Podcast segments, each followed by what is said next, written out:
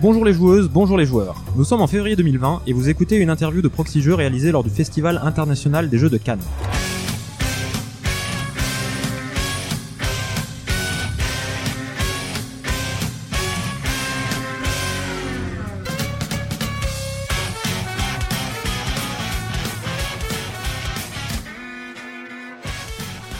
Je suis Benoît Fix et en ce samedi matin, je suis accompagné de Cargo. Salut Cargo. Salut, comment ça va? Bah toujours bien, écoute, euh, les interviews s'enchaînent, euh, c'est très agréable. Euh, pour cette interview, nous recevons Mathieu Verdier de Sorry We Are French. Salut Mathieu. Salut les gars. J'ai dit avec le bon accent français, hein, c'est comme ça que ça se prononce. je Oui, mon prénom, tu vas, tu veux non, dire Sorry We Are Oui, je French. sais. Oui, oui, bien sûr, c'est bon. Alors, euh, ben, on va commencer par un petit fil rouge, comme euh, comme à notre habitude pour les invités. Et c'est parti. Donc bonjour Mathieu. Salut les gars, encore. Pour toi, le jeu, c'est plutôt vidéo ou plateau? Plateau, forcément. Est-ce que c'est plutôt en famille ou entre amis Euh, les deux. Ça dépend. Mais enfin, oui, c'est vraiment les deux. C'est difficile à dissocier. Ça, ça- ça se fait. euh, J'ai euh, grosso modo, j'ai drogué, j'ai contaminé tout le monde. Donc, euh, y compris la famille. Est-ce que tu es plutôt Contrario ou Puerto Rico? Euh, Puerto Rico, là. Mais j'aime bien Contrario aussi. Ça dépend vraiment avec qui je joue en fait. Est-ce que pour toi, quand tu choisis un jeu, c'est plutôt la mécanique d'abord ou le thème avant tout Le, euh, mécanique, 100%.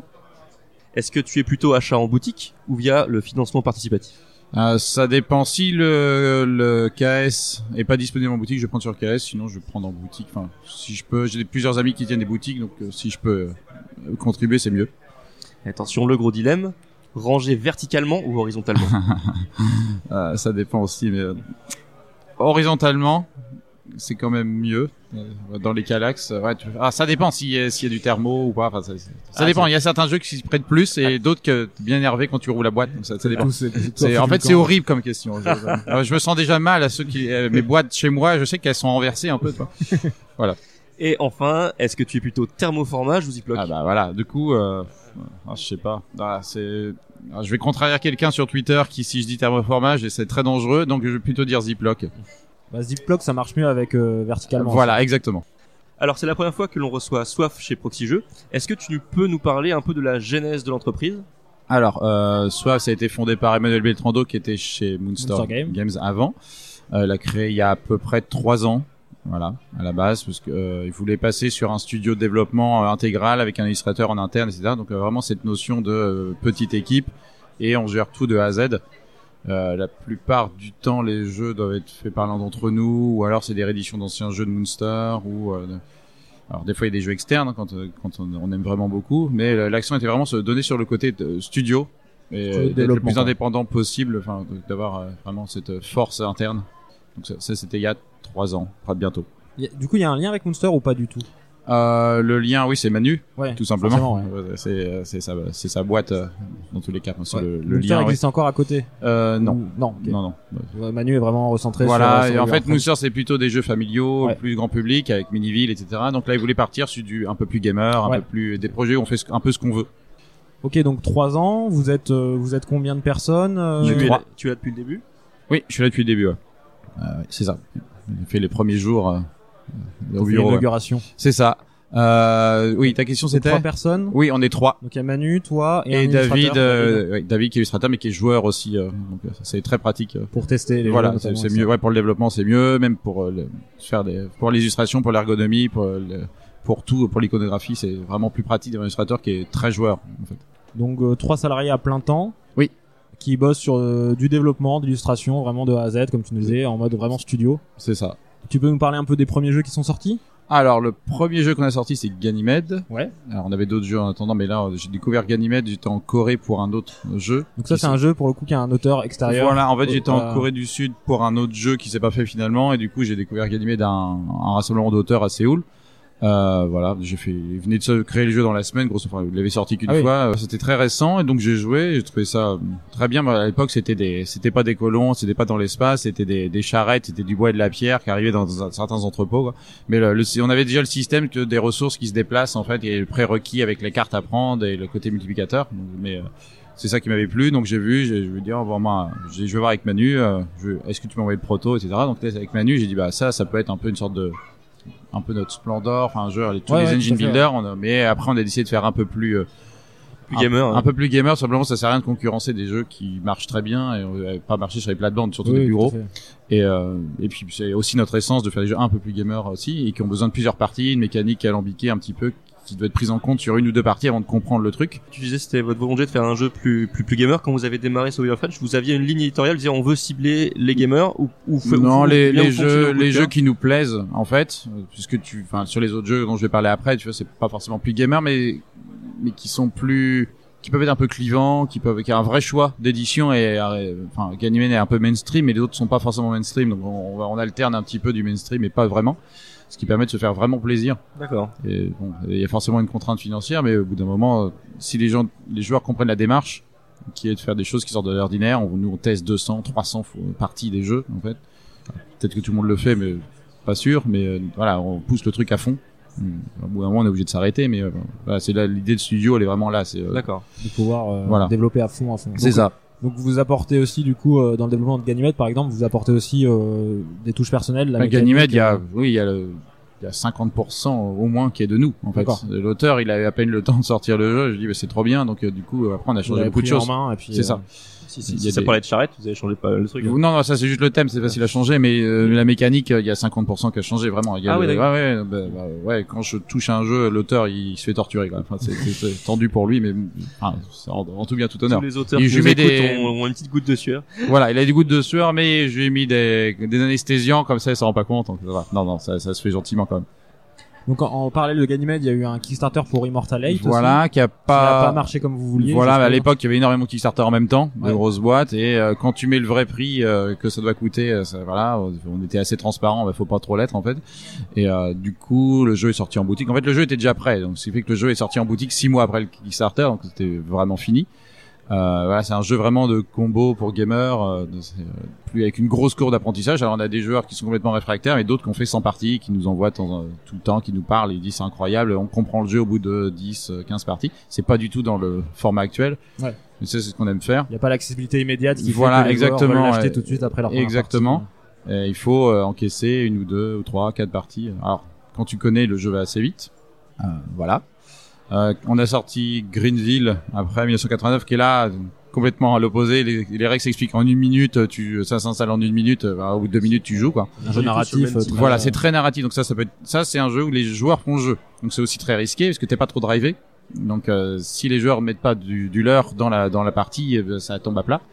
Donc c'est vraiment un jeu qui a besoin des joueurs. C'est un des proches du jeu de rôle en fait. C'est Ouais. c'est beaucoup plus proche du jeu de rôle. C'est un jeu aussi pour euh, pour adultes. Parce que Voilà, c'est c'est- c'est- voilà. un thème très très sombre. Voilà, non, ça, c'est, c'est- voilà, c'est ce que j'ai dit tout à l'heure. C'est pas forcément gamer les jeux, mais ils vont avoir un côté clivant ou euh, pour un- quand même des adultes. C'est pas grand public quand même, même si ça l'est. Après, euh, l'auteur, par exemple, il y a des enfants, il retire certaines cartes, il peut jouer avec eux. C'est normal, c'est le jeu de leur papa, ils veulent y jouer. Mais euh, il Florian, il retire. Alors, Greenville, c'était un jeu qui était signé avant que Manu euh, prépare Lance, fasse euh, soif. Soif. Donc c'est pour ça aussi qu'il est, euh, que c'est ça. On l'a, on l'a sorti quand même. Mais, mais c'est pour ça que de temps en temps il y a des auteurs extérieurs. Soit on voit que c'est une, une bombe euh, comme Ganymede ou bah, Greenville qui est très très différent. D'ailleurs, il avait, Florian avait créé Greenville avant Mysterium. Donc quand Mysterium est sorti, il a dû changer des petits trucs. Il- c'est, des fois, t'as des idées dans l'air, quoi. Euh, voilà, Greenville est très euh, peut être très clivant tout simplement à cause de c'est, le- tout simplement le profil des joueurs qui fera le jeu. Voilà. Oui, il faut vraiment euh, avoir de l'imagination, peu Et- des exactement. choses, euh, ouais. Et euh, en fait, la rejouabilité, c'est l'imagination des joueurs. Mais ça s'appuie quand même sur des cartes très riches, des voilà, gros- voilà. gros En fait, il y a deux, il y a deux mécaniques. C'est à la fois la reconnaissance visuelle des cartes, mais c'est l'autre mécanique, c'est le fait de parler. Enfin, vraiment, c'est un mélange des deux en fait. C'est le petit plus que ça a apporté par rapport aux autres jeux du genre. Et donc dans un univers très, euh, on peut dire comment love, Lovecraftien. Oui, c'est très années 80, très euh, très Easter eggs. Ouais. Il y a beaucoup de, de culture années 80. de référence et la plein de suite, films, euh, voilà, et la suite sera Paris 1889. Ce sera une référence beaucoup plus historique, ok, euh, on va- liée avec. euh, il y aura du tentacule aussi, mais très lié à l'exposition universelle. Il y aura beaucoup de tours Eiffel, les va- bâtiments haussmanniens. On va en parler un petit peu après. Ok, d'accord, ça- ok. Pas de souci, on va, on va faire. euh, Ouais, faisons on dans va l'ordre. Dans l'ordre. Et est-ce que ces jeux qui sont euh, donc déjà en place ont rencontré le, su- le succès que vous escomptiez? Alors Greenville et Ganymede, oui, simplement parce que c'est plus mainstream, c'est plus facile. Après, c'est plutôt des succès d'estime ou de, de gamers. On savait déjà. En fait, tu sais Mhm. très bien qu'Immortal Eight va pas cartonner, tout simplement parce que l'accessibilité est, n'est pas la même. Tout simplement, avec Ganymede, oui, on a vendu 10 000 en un an en France Mmh. Ouais, c'est première année. très bien. Pour un premier jeu, et c'est très bien, mais le jeu il est taillé pour marcher aussi. Enfin, c'est Et puis graphiquement, il attire l'œil. voilà. c'est ça. le- le- oui, alors il y avait euh, Parti pris graphique assez fort. ouais, le, le low polygon, on l'avait choisi avant que Upstream arrive. Donc euh, Upstream est arrivé il y a deux ans à Cannes. On a fait Ouais. ah, mais après on s'est dit c'est bien de pas être premier aussi parce que ça défriche. Et les, les joueurs peuvent être réfractaires au côté très polygonal comme ça. Puis Et, c'est pas euh, les mêmes thématiques, c'est pas les Non, mêmes non, pas du tout. euh, Mais en plus, en plus, c'est très joli aussi. Mais euh, voilà, ça- ça, on, est- on était content de trouver du low polygon. On aimait bien. C'est comme No Man's Sky ou de- des- c'est par inspiration de jeux vidéo quoi. Tu C'est vois. très réussi. C'est cool. Merci. Et ça continue euh, du coup à bien à bien se vendre. Enfin, vous avez. Un- bah, petite, ça, euh, ça continue c'est- tous les mois. On a, euh, c'est une mini locomotive, une etc. petite, euh, voilà, loco, il a ouais. pas eu de prix, mais il en était. En fait, il était un était peu pas loin, le, ouais. le cul entre deux chaises. euh, Enfin, tout le monde voulait que ce soit l'Asdor la dernière, mais c'est un peu gamer.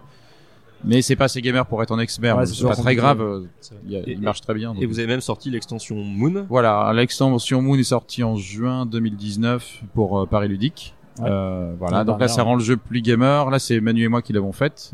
Ok. Développé du coup. Voilà, c'est ça. Là, on se fait plaisir. C'est vraiment une extension qui change complètement le jeu. J'aime pas les extensions. Tu ajouterais un cinquième joueur juste pour euh, remplir la boîte ou juste rajouter des cartes ou des scoring. On a fait, un, bah, on a pris un parti pris complètement différent de d'exploiter euh, ce qui était moins utilisé dans le jeu de base euh, et puis les utiliser pour euh, pour l'extension. Les pouvoirs, elle apporte beaucoup de pouvoirs de personnages avec des pouvoirs spéciaux, des trucs assez fun aussi. donc on a, voulu s'amuser un peu aussi quoi. Euh, ça je rebondis un peu là-dessus, mais Oui. ce qui est intéressant pour le fonctionnement en studio, euh, comment ça se passe? Parce que c'est un peu ce que disaient aussi euh, les Space Cowboys pour euh, Unlock notamment. Est-ce que du coup il y a des contrats d'auteur euh, un peu classiques, ou est-ce que du coup ça fait partie du travail du studio et donc c'est compris dans le salaire en fait Voilà. que vous avez Mm. en dépendant du studio euh, sur la, sur on va dire sur les ventes de jeux euh, que vous que vous créez en propre? Ah, En fait, ça fait partie de mon travail de créer des choses, donc c'est complètement compris dans mon salaire. Ok. Alors après, si on sort un jeu qui se vend à énormément d'exemplaires, euh, Manu est pas un mauvais patron, et forcément, il- on trouvera des, des moyens pour euh, pour s'accorder pour récompenser le succès euh, de quelque chose jeu, qui ouais. cartonnerait beaucoup, quoi. Ok. Voilà. Et donc ça, ouais, ça fonctionne comme un studio. C'est c'est- l'édition, enfin la création est compris dans le, dans le salaire euh, Mhm. quotidien, quoi, en fait. C'est ça. Ok. Et donc tu es venu pour nous présenter plusieurs jeux, dont Demeter, dont tu es l'auteur. Euh, oui, alors oui, Demeter, c'est un jeu que j'ai créé euh, en avril l'année dernière, euh, parce qu'en fait, avec, avec mes potes, on joue beaucoup à des, à des roll and euh, en particulier Welcome, euh, Très Futé, euh, Red Road Inc. Enfin, c'est des jeux qu'on aime bien. Mhm. Et euh, je, je, je réfléchissais un peu aux jeux que j'avais bien aimé dans l'année. J'ai un jeu que j'aime beaucoup, c'est Coimbra. Ouais. Donc, et j'aime bien, bah, évidemment, Ganymede, mais je et il y avait ce côté euh, roll and write, c'est dans l'air, etc. Donc, euh, j'ai, mes copains s'ennuyaient un peu, donc je vais, je vais en créer un euh, pour en faire un en plus, pour qu'on s'occupe, hein, pour changer un petit peu de ceux auxquels on joue. Et euh, je suis parti d'un thème à base de dinosaures. À base, c'était un parc de dinosaures, tout simplement parce que bon, ben, on aime, il devait y avoir un Jurassic Park à l'époque où euh, c'était un peu dans l'air, un peu trop dans l'air. Du coup, après, on a changé le thème et beaucoup plus tard. Euh, et du coup, je suis parti de la mécanique de Ganymede où tu, plus tu as des cartes de la même famille, plus le pouvoir euh, Ça être de plus en plus euh, puissant. Sauf que là, c'est, tu révèles les cinq cartes, une de chaque euh, couleur à chaque tour, et tu choisis l'action d'une des cartes. Tu coches la carte que tu as choisie sur ta feuille, donc tu fais l'action, et ensuite tu fais le bonus de la carte. Chaque carte a un type de bonus. Euh, les cartes bleues vont te donner des scientifiques, les cartes jaunes vont permettre de, faire de l'étude, C'est les un violettes. flip and write à la Welcome. Quoi. voilà, exactement. Sauf avoir- que c'était des dés à la base en fait. Ouais. C'était des dés jusqu'à euh, quelques mois avant le la, départ en production. C'était des dés. En fait, je, suis parti de Coimbra. Dans Coimbra, il y a deux phases dans un tour. Tu vas drafter des dés. Et d'abord, ça va être la valeur du dé ou en tout cas sa face qui va compter. Et à la fin du tour, c'est sa couleur. Exactement. Donc là, c'est exact, c'est exactement c'est ce qui m'avait inspiré. C'était le fait de d'abord tu fais, tu résous la face d'un dé et ensuite t'as un bonus selon la couleur du dé que t'as as choisi. Ça pris. hein. Tout ça en simultané pour que pas, il faut que tu puisses jouer à plein. C'est du. on euh, joue souvent à 7, 8, 9 euh, à Welcome, etc. Donc dans le canapé. Enfin, ce que je dis, j'aime bien ces jeux un peu informels où tu prends l'apéro, t'es là, euh, tu joues. euh. Donc il y a moi, il y a pas d'intérêt, pas beaucoup d'interaction, mais c'est c'est voulu en fait, euh, tout simplement. C'est de l'optimisation de choix. euh, Voilà, exact. Et euh, du coup, voilà, les inspirations sont un peu ces jeux-là, avec un thème euh, que que mes copains aiment bien, euh, qui m'a aidé à, à tout simplement à trouver la méca, enfin à tout tout imbriquer en fait. Évidemment, par contre, c'est très gamer parce que j'aime bien les gros jeux, donc euh, ça, ça fait un peu fumer le cerveau. C'est une fiche avec plein de d'axes de scoring. Voilà, c'est ça, t'as plein de possibilités. C'est des imbrications, tu peux pas faire. Euh, si tu fais A, ça doit, ça mène à B, ça mène à C. Enfin, t'as des, des, des, des enchaînements comme ça. Tu peux pas faire une chose si t'as pas fait les deux choses précédentes. T'as pas mal de prérequis. Euh, c'est, bah, ça, c'est mon côté gamer avec euh, les gros jeux. Et donc les dés ont disparu et Voilà, le thème les- a évolué également. Alors, ouais, exactement. Les dés ont disparu, mais au bout de six mois, tout simplement, parce qu'on faisait un devis de production, faire des dés custom, euh, parce que c'est des, c'est des icônes en fait. euh, tu avoir des icônes de dinosaures, des Ouais. icônes de Ah, c'est pour science. des contraintes d'argent. Moi, j'aurais dit que c'est pour des contraintes d'équilibrage. Ah oui, il y, euh, a- eu ça. En fait, il y a eu ça. Il y, a- aussi. il y a eu ça aussi. Il y a eu les deux en fait. C'est que faire des dés 5 dés custom, ça coûte plus cher que faire 75 cartes. D'accord. Donc, euh, et il y, a eu, y a eu les deux en fait. Ça s'est fait en même temps. Il y avait des, je notais des petits problèmes avec les dés. En même temps, on refaisait des devis. C'était impossible d'avoir quelque chose qui, soit correct. Je bon, on va mettre des cartes. Et euh, en fait, on, jouait, on joue 12 tours. Donc, un dé à 6 faces, c'est facile. J'ai multiplié les faces par deux.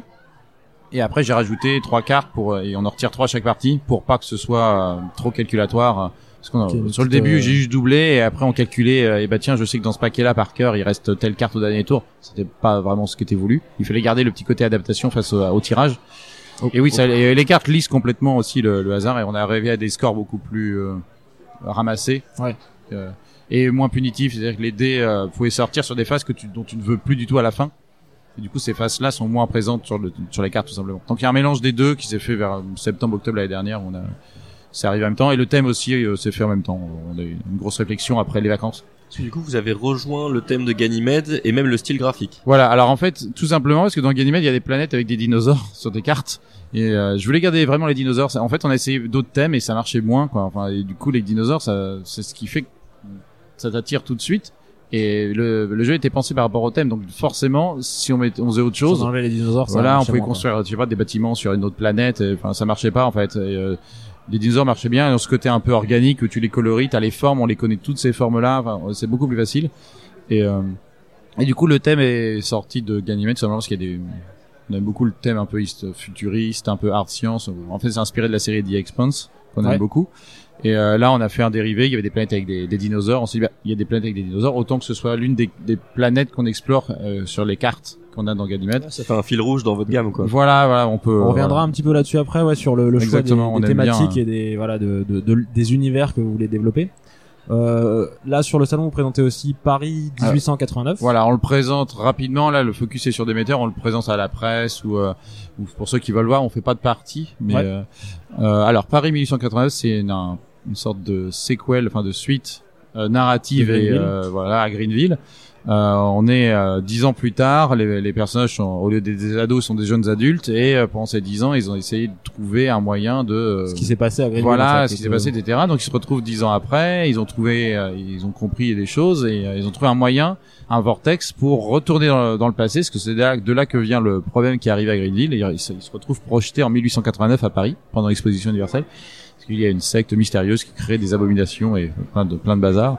Et en fait, ils viennent enquêter pour trouver des anneaux qui permettront d'arrêter tout ça, d'arrêter la bête, etc. Donc dans, dans Paris, le but c'est de trouver cinq anneaux en, parcourant le plateau. On a un, peu augmenté cette dominante de, le côté euh, avancé sur progresser sur le plateau. On est plutôt en mode enquête, on est plus actif dans Paris, alors que dans Greenville, on subit les événements parce qu'on était des, on est des ados, on n'avait pas prévu, on avait peur, etc. On est plutôt en mode enquête dans le Paris euh, historique. Donc les cartes sont moins euh, fantastiques. Il y a forcément des, des phénomènes paranormaux, mais on est beaucoup plus sur de l'architecture parisienne, haussmannienne.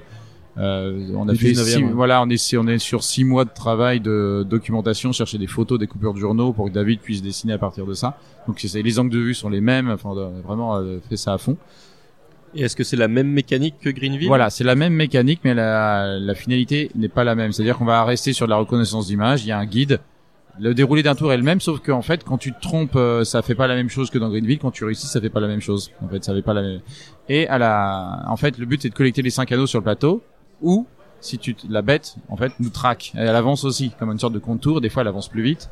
Et si elle rattrape au moins un des joueurs, là, on passe à une ronde spéciale, euh, une sorte de, de ronde finale, un peu une sorte de combat. Et là, on doit faire un, une ronde normale de classique euh, de Greenville, mais cette fois le guide peut utiliser les anneaux qu'on a collectés. Voilà, les anneaux collectés par les joueurs vont servir pour le guide dans, dans cette phase de combat final. En fait, le guide va placer ces anneaux qui sont des jetons troués sur des endroits spécifiques de certaines cartes qui ont été révélées pour euh, montrer aux joueurs des indications Voilà, c'est un indice, tout simplement parce qu'en fait, pour- dans- lors de cette ronde finale, on doit faire un perfect.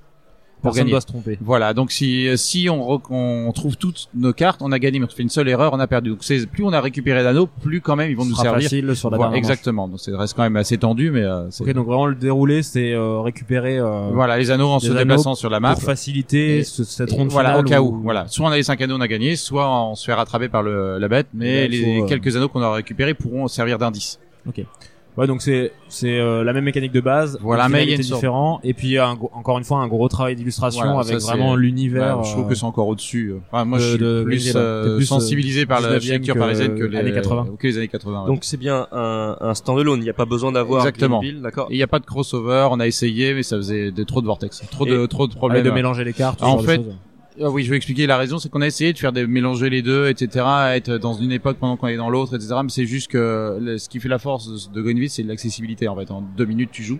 Et Ouais. si tu commences à faire des crossovers, tu perds le public euh, qui était, qui a bien aimé le jeu. ça complexifie pour. euh, voilà, c'est un peu un délire de geek, ça n'a pas à faire là euh, pour le jeu. Quoi. et à, et à qui s'adresse le jeu? À ceux qui ont aimé Greenville ou bien à ceux qui veulent découvrir Tu leur, tu leur conseilles plutôt d'aller faire Greenville ou Paris?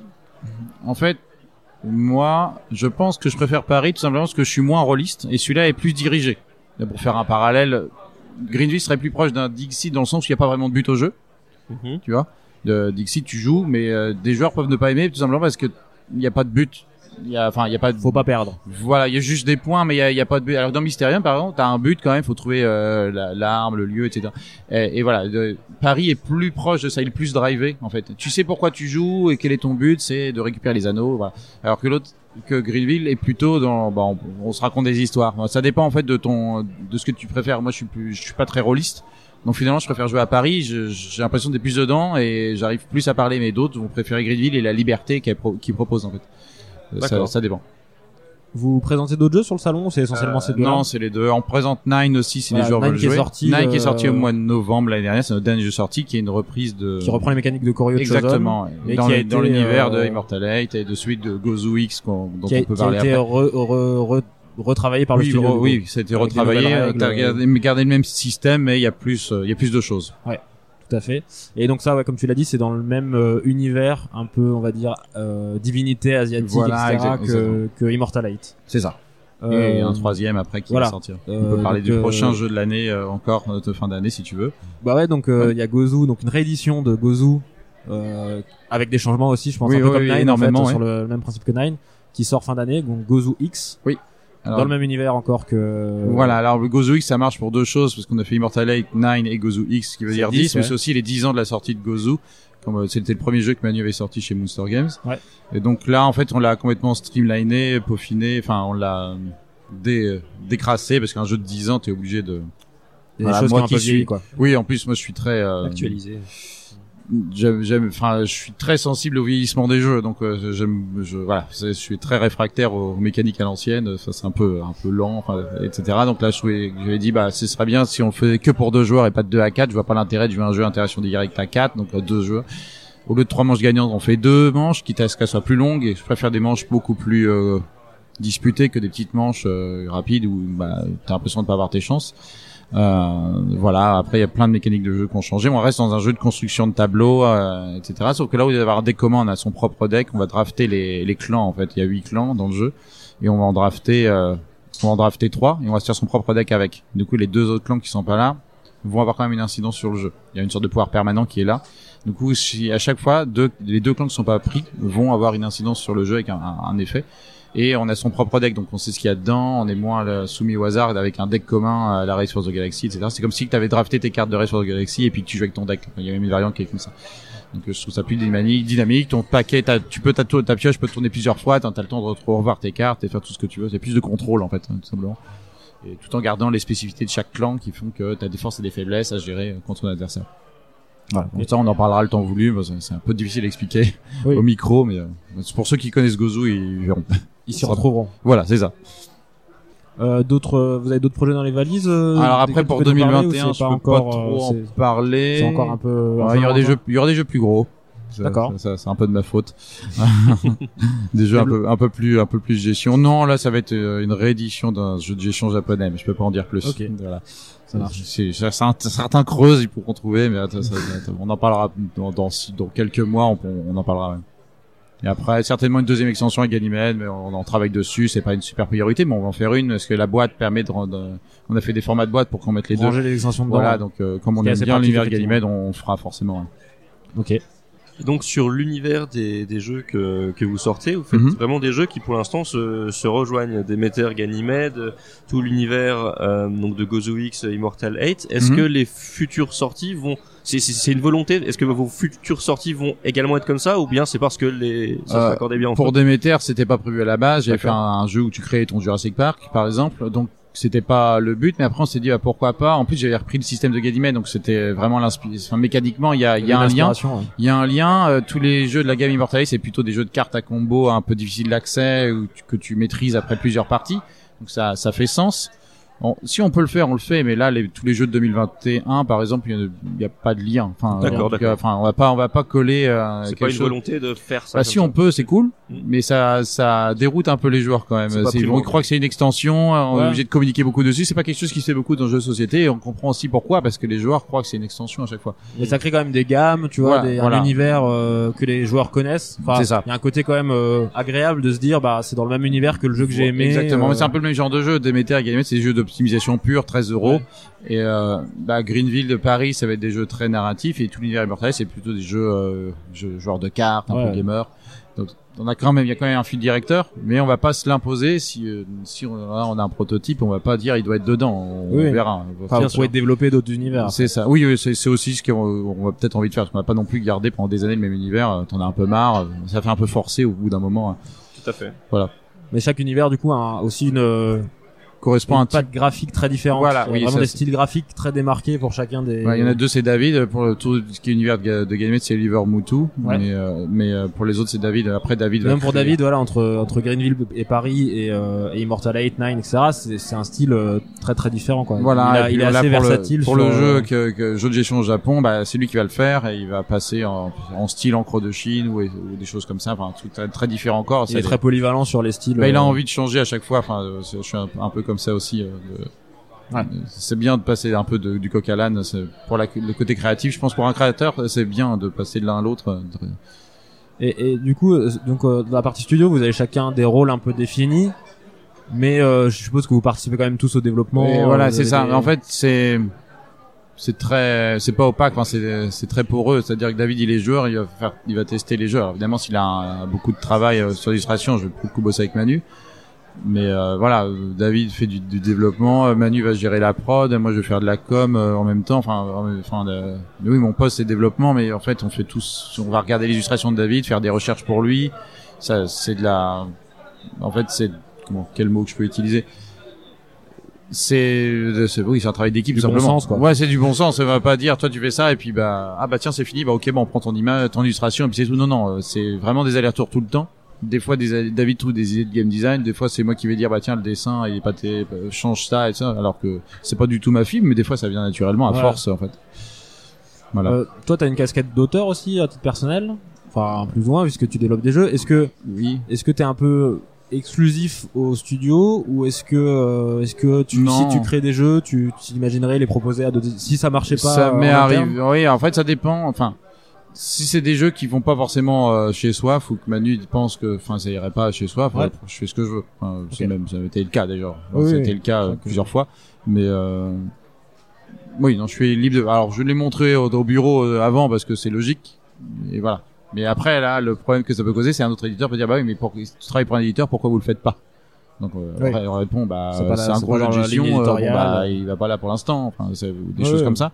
Mais euh, ou si on fait un jeu si je crée un jeu d'ambiance le truc complètement improbable mais si je crée un jeu d'ambiance euh, chez soi on peut pas forcément de jeu d'ambiance. Alors peut-être qu'on en fera en fait mais pour l'instant non. Donc euh, c'est oui en fait ça se fait naturellement. C'est je montre au bureau normal je fais Ouais, plein de protos logique et puis après en fait je récupère des idées des protos pour mettre dans les jeux. Enfin c'est pas ça se récupère Je, je me rends pas compte si ça se fait beaucoup ailleurs, mais vous faites aussi, bon, je sais pas comment appeler ça, des portes ouvertes. Enfin, vous faites pas mal de, de journées où vous invitez euh, éventuellement les, les joueurs euh, Mm. sur via Twitter souvent euh, Ouais. de venir tester en fait les jouer sur les protos pour avoir des avis, je suppose extérieurs, parce que y a pas un risque aussi sur un studio comme ça d'être un peu en vase clos et du coup de tu vois d'avoir une vision très euh, Mm. similaire un peu Ouais. sur les trucs. Alors, Donc ça, c'est utile pour la avoir vision de- similaire elle peut pas avoir lieu parce que Manu et moi on est à l'opposé euh, du game design il est très euh, foisonnant moi je suis très carré Donc il aime les, il aime les je suis plutôt genre jeu de gestion. Donc du coup, euh, c'est bien parce qu'on s'influence. Deux visions Ouais, c'est ça. Et du coup, j'ai appris aussi euh, à progresser sur ça que le, le principal c'est aussi que les gens s'amusent et pas que le fait que ce soit ultra carré. euh,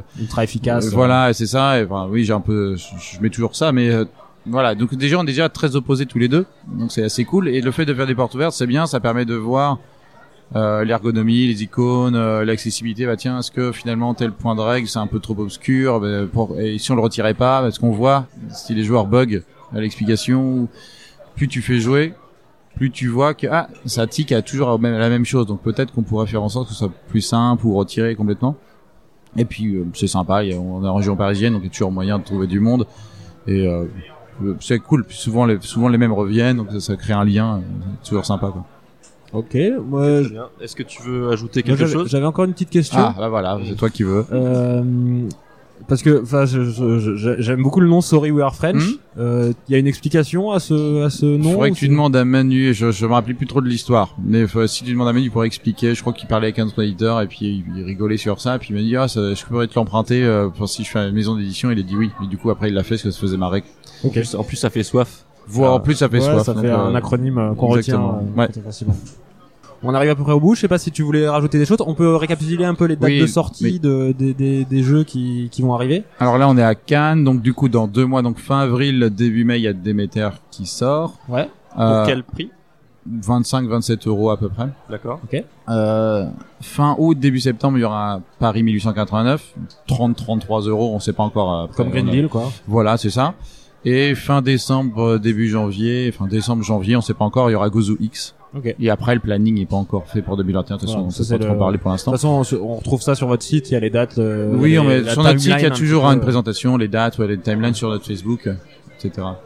C'est déjà bien. pas mal, donc, sur une année. hein, Bah écoute, euh, si tu veux rien rajouter, euh, je pense que on arrive au bout. On va faire la, on va faire la petite conclusion. Oui. Bah déjà, merci beaucoup Mathieu Bah, de euh, rien, nous avoir merci à vous. accordé euh, cette petite demi-heure euh, pour parler euh, un petit peu de, de Sorry You Are French.